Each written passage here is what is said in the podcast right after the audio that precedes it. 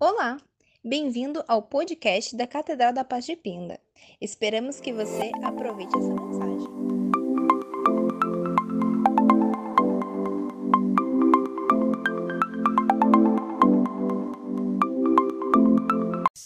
É direta e vem no nosso coração para nos transformar, porque ela é profunda. E naquilo que Deus precisa e vai nos instruir nesta noite, eu quero ser breve em nome de Jesus. Mas, para começar, a pergunta que eu quero fazer a você nesta noite é: o que, que você está vendo? Pastor, eu estou olhando para uma tela de celular, eu estou vendo a senhora falar, eu estou vendo uma imagem da igreja, os irmãos que estão aqui comigo, o que você está vendo? Estou vendo, estou vendo você falar. Não, mas eu digo no contexto, diante daquilo que nós estamos vivendo, diante dos dias maus, o que você vê? O que você vê e como você vê Deus agindo nesses dias maus? E essa tem sido, eh, eu acho que, um ponto principal e fundamental para que a gente tenha a nossa caminhada com Cristo sadia. Porque se eu vejo a circunstância, eu não entendo que, que Deus é. Se eu só olho para as circunstâncias, eu não consigo entender o que Cristo é na minha vida. Se eu só olho para a circunstância, para o problema, se eu só sinto o vento e o vento que eu sinto é para me abalar, se eu só vejo tempestade, que por sinal hoje foi bem forte, hein? Quem achou que fosse Jesus fosse voltar essa noite? né? Fazia tempo que a gente não via uma tempestade assim, né? Uma noite de tempestade assim. Então, nesses dias que você só olho para a tempestade, eu só tenho medo da tempestade. Então, se eu só consigo olhar para isso, eu preciso entender que a minha caminhada com Cristo é doente, é falha, é muito, muito falha, não é sadio. E aí, como servos do Senhor, eu preciso entender que para ser sadio, eu preciso colocar em prática não somente aquilo que eu ouço, não somente aquilo que eu leio, mas também aquilo que o Espírito me revela. E esse colocar em prática não é quando eu estou falando com alguém, não é quando eu estou simplesmente instruindo alguém, mas esse colocar em prática tem que ser na minha vida na hora que o vento bate, na hora que o medo chega, na hora que a circunstância aperta. É nessa hora que eu tenho que refletir tudo aquilo que eu sei. Abre a palavra de Deus comigo. No Evangelho de Jesus Cristo, segundo escreveu João, no capítulo 20, vamos ler só a partir do verso 10. Você vai abrir aí, você já vai se identificar com esse texto. Talvez você já conheça esse texto, mas eu, como eu disse, o que Deus tem para falar conosco hoje parece algo bastante simples, porém eu quero garantir que é profundo em Deus para nos instruir. Quem recebe, diga amém. João, no capítulo 20, a partir do verso 10, vai dizer exatamente assim: Os discípulos voltaram para casa. Maria, porém, ficou à entrada do sepulcro chorando. E enquanto chorava, curvou-se para olhar dentro do sepulcro. E viu dois anjos vestidos de branco sentados onde estivera o corpo de Jesus, um à cabeceira e outro aos pés. E lhe perguntaram, mulher, por que está chorando? E ela responde: Levaram embora o meu senhor, e não sei onde o puseram. Nisso ela se voltou e viu Jesus ali em pé, mas não o reconheceu.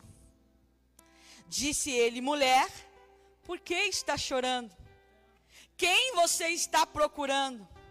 Pensando que fosse o jardineiro, ela disse: se o Senhor o levou embora, diga-me aonde o colocou e eu o levarei. E Jesus lhe disse: Maria. Então, voltando-se para ele, Maria exclamou em aramaico: Rabone, que significa mestre. Como eu disse, é uma passagem conhecida. Quando os discípulos vão olhar, porque o sepulcro está vazio. A palavra vai dizer que Maria ela levanta pela manhã e vai preparar o corpo de Cristo. Chega lá, ela vê a pedra removida e quando ela vê a pedra removida, ela volta correndo a chamar alguns discípulos. A palavra vai dizer que eles saem correndo para saber o que acontece, que um corre até mais do que o outro, porém chega e para na porta. Pedro vai, a palavra vai dizer que Pedro chega e entra e olha que Jesus não está lá. Então também outro discípulo entra e olha e olha que o pano que cobria o rosto de Jesus está estava dobrado, isso tinha uma simbologia, isso não vem ao caso agora, mas a palavra de Deus diz que quando eles se deparam com aquilo, e aí nós começamos. A palavra dizer que quando eles, os discípulos se deparam com aquilo, o que é que eles fazem? Volta para casa. Sim ou não? Não é isso que diz a palavra? Não foi isso que você leu comigo? Ei, presta atenção, Deus precisa me instruir algo aqui, Deus precisa te instruir algo neste momento. E essa instrução vai valer para nós para todo esse mês de junho. A palavra vai dizer aqui, e eu quero que chamar a tua atenção nesse texto justamente para esse começo, que os discípulos voltam. Ah, amado, que tristeza. Eu não sei quanto a você, mas quando eu paro para pensar nessa, nessa atitude de, dos discípulos, como eu disse a vocês, eu gosto de ler a palavra e eu fico imaginando eu no meio daquele contexto.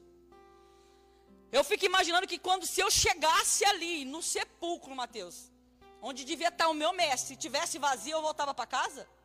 Você voltava, Mateus? Quem aqui voltava? Se você é meio sanguíneo, ou de repente vou mudar até a palavra para você entender, né? Se você é meio barraquento, você ia voltar para casa? Ou já ia brigar ali com o coveiro, com o jardineiro, com quem tivesse, com todos os erros que tivesse ali, já para querer saber cadê? Quem pegou? Sim ou não? Sim ou não? Porque a gente tem que se indignar diante da circunstância.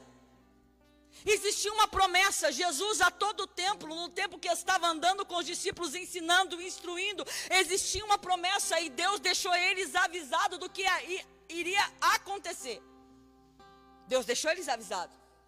Assim, quando a gente começa a ler o Evangelho, a gente começa a entender da, da, da, da, da vinda de Jesus, da caminhada dele, das pessoas que aceitaram, das pessoas que renegaram. A palavra vai dizer que, inclusive, Jesus, quando está no meio dos seus, ele não faz milagre. Ele não faz milagre por quê? Porque ele não recebe honra, ele não recebe ali a, a atenção necessária para o milagre acontecer. Ele cura algumas pessoas e sai dali sem fazer milagre. Isso é a palavra quem diz. E aí, quando eu olho para esse texto, Jesus instruindo, Jesus ensinando e mostrando, aí, mas ainda não estava claro na cabeça dos discípulos, por quê? Porque não era algo comum para os judeus aquilo que Jesus estava falando que iria acontecer com eles, sim ou não, Marcos? Não era algo comum. Então faltava um pouco de entendimento, mas estavam ali, eles estavam diante da história que Jesus tinha contado sobre si mesmo. No mínimo, eu já queria saber assim, eu já iria lembrar, não, peraí, ele disse que morria e ressuscitava, então vamos caçar que ele está por aqui. Remove a pedra, vamos ali fora, vamos subir no monte, vamos mexer ali, vamos caçar alguém.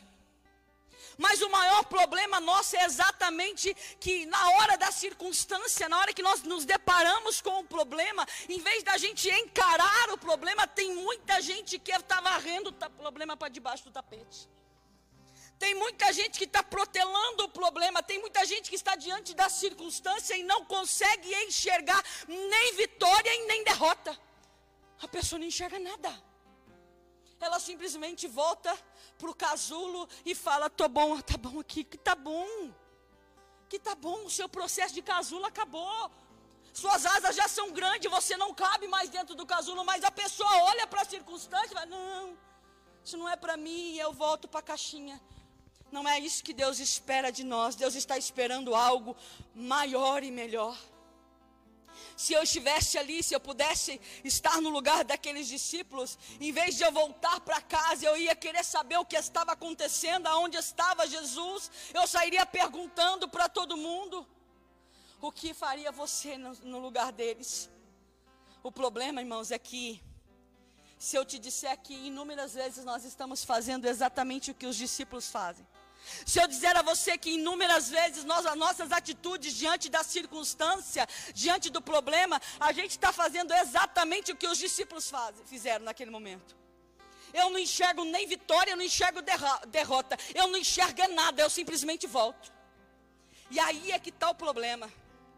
Aí é que está o problema. Sabe, é, é, quando eu estou diante de, de, algo que está acontecendo, e aí, como espectador, eu não consigo é, é, me movimentar com aquilo, é porque tem algo errado em mim. E aí me preocupa, porque esse algo errado em mim, de me fazer só espectador daquilo que está acontecendo, eu não reajo com aquilo que está acontecendo, porque tem reações, irmãos, até na hora da, da braveza, que é boa, porque isso faz impulsionar você para fora da caixinha. Ficar inerte diante de algumas situações está matando a tua casa, querido. Ficar inerte diante de algumas situações está matando a tua fé. Ficar inerte diante de algumas situações está destruindo o teu lar. Está em oração. Ah, quando quiser Deus faz. Não, se posiciona se posiciona, se posiciona para profetizar, se posiciona para dizer vitória, se posiciona para chorar, mas não volte atrás, como se nada tivesse acontecendo. Diante dos não da vida, diante das frustrações, diante das lutas, qual tem sido a nossa posição? Eu calo, eu oro, ou eu sou indiferente? Está na hora da gente se posicionar. Vamos adiante, vamos observar outros versículos. No verso 11 vai dizer que Maria ficou sentada junto ao sepulcro. Peraí, eu estou dizendo para você que os discípulos voltaram. Que eles ficaram o quê? Inerte. Se foi para bom, se foi para ruim, eles não reagiram. Vocês entenderam? Sim ou não? Entendeu até aqui? Se foi para bom, se o que Jesus aconteceu ali naquele sepulcro foi bom ou foi ruim, naquele momento eles, ó, Tipo, sacudir os ombros. Não é para vamos nos esconder antes que é nós que vai ocupar a vaga aí, ó. Mas aí a palavra também vai dizer uma outra personagem, uma das aí a personagem principal da história. Vai dizer que Maria ficou sentada junto ao sepulcro. Entenda. Uma coisa é eu estar diante do problema e não identificar nem como vitória nem como derrota. Uma coisa é eu estar inerte diante do problema. Uma coisa é eu nem chorar e nem sorrir, nem profetizar, nem orar, não fazer nada. Outra coisa é olhar para aquilo e sentar diante daquilo. Você consegue entender? Que a posição de Maria também não difere da posição dos discípulos naquele momento? Porque Maria ela chega e vê, se você depois puder ler, estudar e meditar na palavra essa semana, você vai ver que a Maria chega, ela vê a pedra removida e ela nem chega perto, ela já corre e vai vou chamar alguns dos discípulos. E aí quando ele chega e fala, não, e confirma, não, está removido, ele não está aqui, e eles vão embora, a prova vai dizer que ela pega e senta. E a prova vai dizer que ela sentada ali diante do sepulcro, ela abaixa a cabeça e olha dentro de novo. Tipo assim, deixa eu ter certeza que não tem ninguém lá dentro. Só que, naquele momento, naquele momento, com quem Jesus queria tratar? Com os discípulos com Maria? Com os discípulos com Maria? Então, quando os discípulos entram, quando os discípulos chegam e ele e entende um recado básico do Senhor Jesus, que é uma, um, um pano dobrado, e ele sai meditando naquilo. A palavra vai dizer que Maria então senta. E aí, diferente dos discípulos, Maria, quando abaixa e olha lá dentro, ela vê dois anjos. A palavra vai dizer que Maria, ao olhar para dentro do sepulcro, ela, ela, ela consegue naquele momento ali ter dois problemas. Primeiro, é olhar e não ter visão. É olhar e não enxergar. Você consegue entender, amigo? Irmãos, eu tenho um certo probleminha. Primeiro que eu, eu sou, para andar na rua, eu, eu é assim, né? Eu, vai. Você passou perto de mim não vi. Não, se você não falar comigo, eu não te vi mesmo.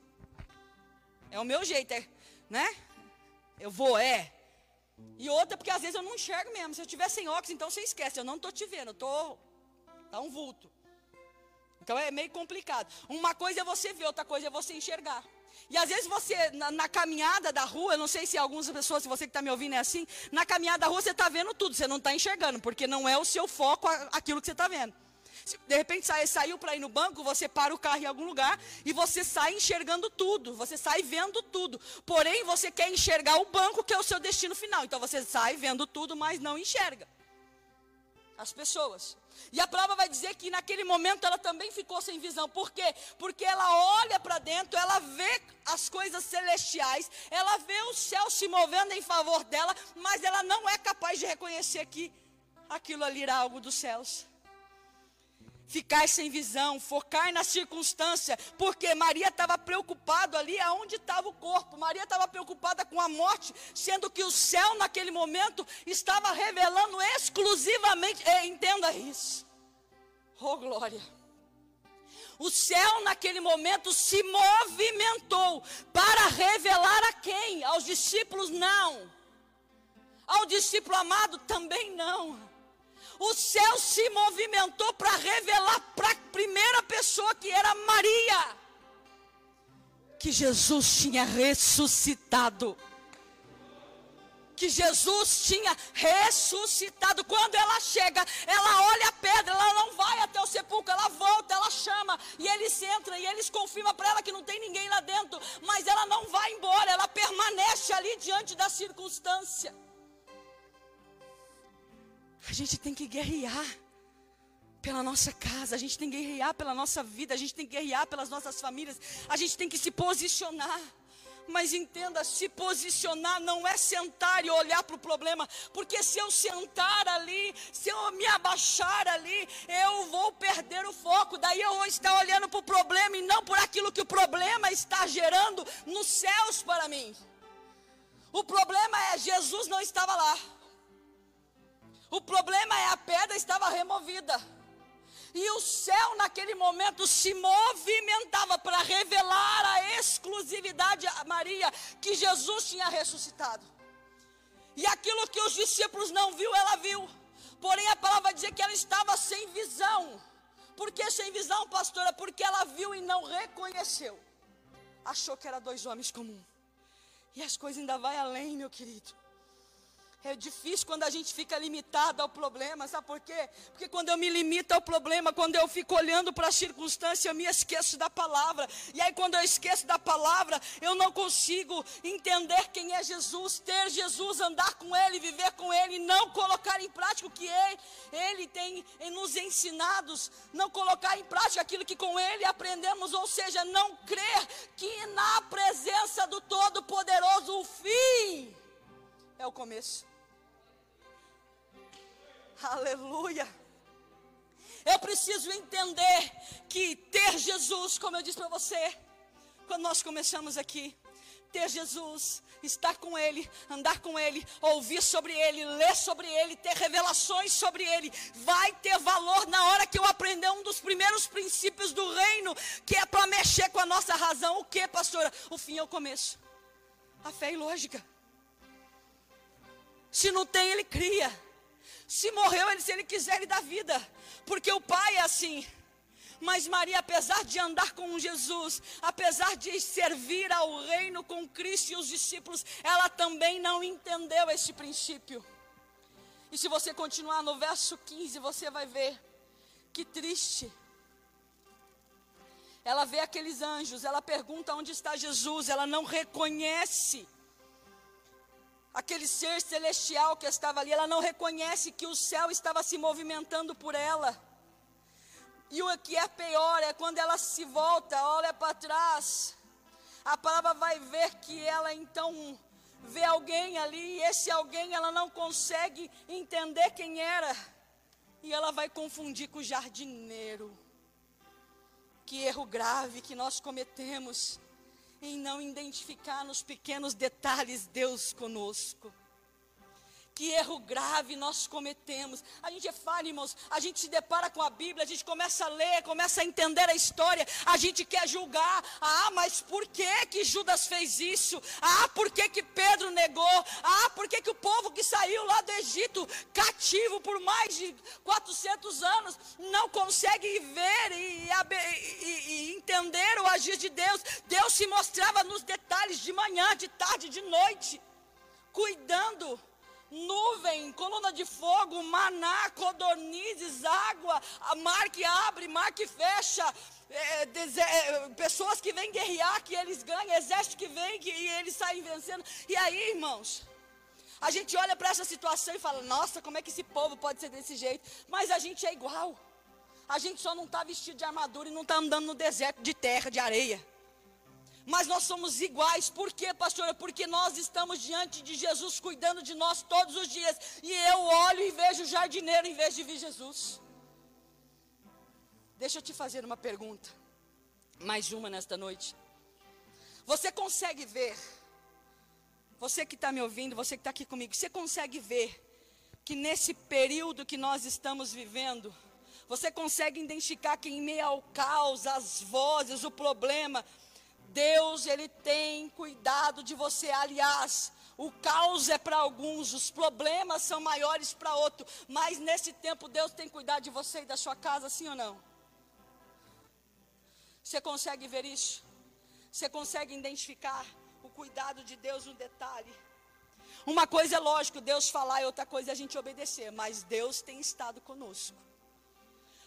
Ou, mesmo que em dias difíceis, ou mesmo que você esteja passando momentos difíceis, você consegue identificar que Jesus é Jesus e não é o jardineiro?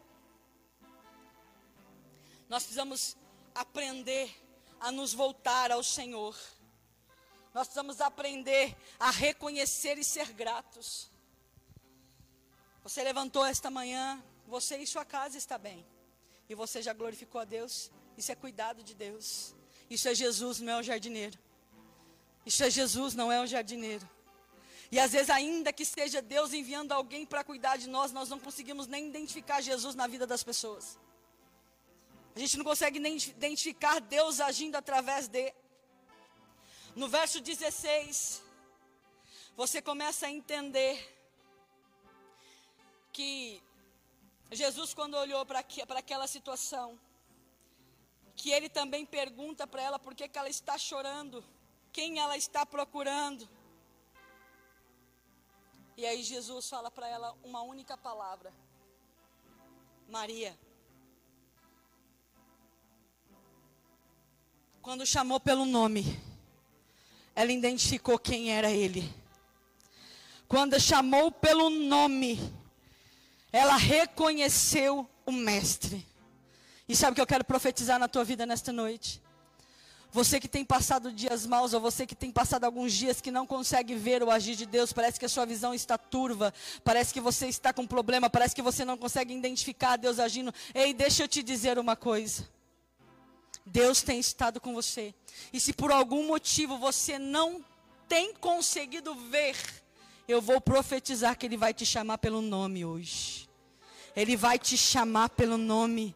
E sabe que eu vejo aqui? Que não importa qual o cenário que cada um esteja vivendo. Sabe quando eu olho para essa história, quando eu olho por esta passagem bíblica, eu entendo que não importa o cenário. Ali era um cenário de morte, ali era um, um cenário de desespero, ali era um, um cenário para Maria de incerteza, ali era um cenário de profunda tristeza para ela a ponto dela não conseguir enxergar Deus agindo, mas não importa o cenário, nem que eu estou vivendo e nem que você em sua casa está vivendo. Por quê, pastora? Porque nesta noite ele vai te chamar pelo teu nome. Deixa eu te dizer uma coisa. Você jamais saberá que Jesus é tudo que você precisa, até Jesus ser tudo que você tem. Você não vai conseguir entender. Então, sabe, solta as amarras. Se você o coração está preocupado, entrega preocupação a Ele. Mas como assim? Entrega a Ele. Se tem algo doendo dentro de você, as outras pessoas podem achar, até achar assim, ai que bobeira, mas Jesus não acha nada bobo nosso. Você sabia disso? Tudo que nós fazemos para Ele tem valor. Um choro, um sorriso, uma palavra algo que nos preocupa, pode não preocupar outro. E se eu contar isso para alguém, essa pessoa vai até rir de mim. Mas sabia que se você contar para Jesus, ele não vai rir de você? Não vai. Sabe por quê? Porque Jesus cuida de nós. Ele tem zelo por nós. E deixa eu te pedir uma coisa nesta noite. Sai da posição que limita a sua visão e bloqueia as suas promessas. Como assim, pastor? Maria estava em uma posição que limitava a visão dela. Maria estava numa posição que estava bloqueando as promessas. O céu estava se movimentando por Maria. Tinha dois anjos ali que não apareceu para ninguém, só apareceu para ela, para ela ver que Jesus estava ali. Porém, ela não conseguiu ver. Sentado não é sua posição, entendeu? Sentado aí na beira do sepulcro, olhando para o problema, sentado aí, olhando para a tua casa, sentado diante de uma TV, sentado numa, num, num banquinho no fundo da tua casa, porque você já não entende como Deus vai agir, porque não tem mais saída. Que bom que não tem mais, você acha que não tem mais saída, porque quando for o fim, é o começo para Deus começar a trabalhar, é o começo para Deus começar a trabalhar, é o começo para Deus agir. É o começo para Deus agir. Ei, saia do lugar que limita a tua visão. Saia do lugar que limita aquilo que Deus está fazendo.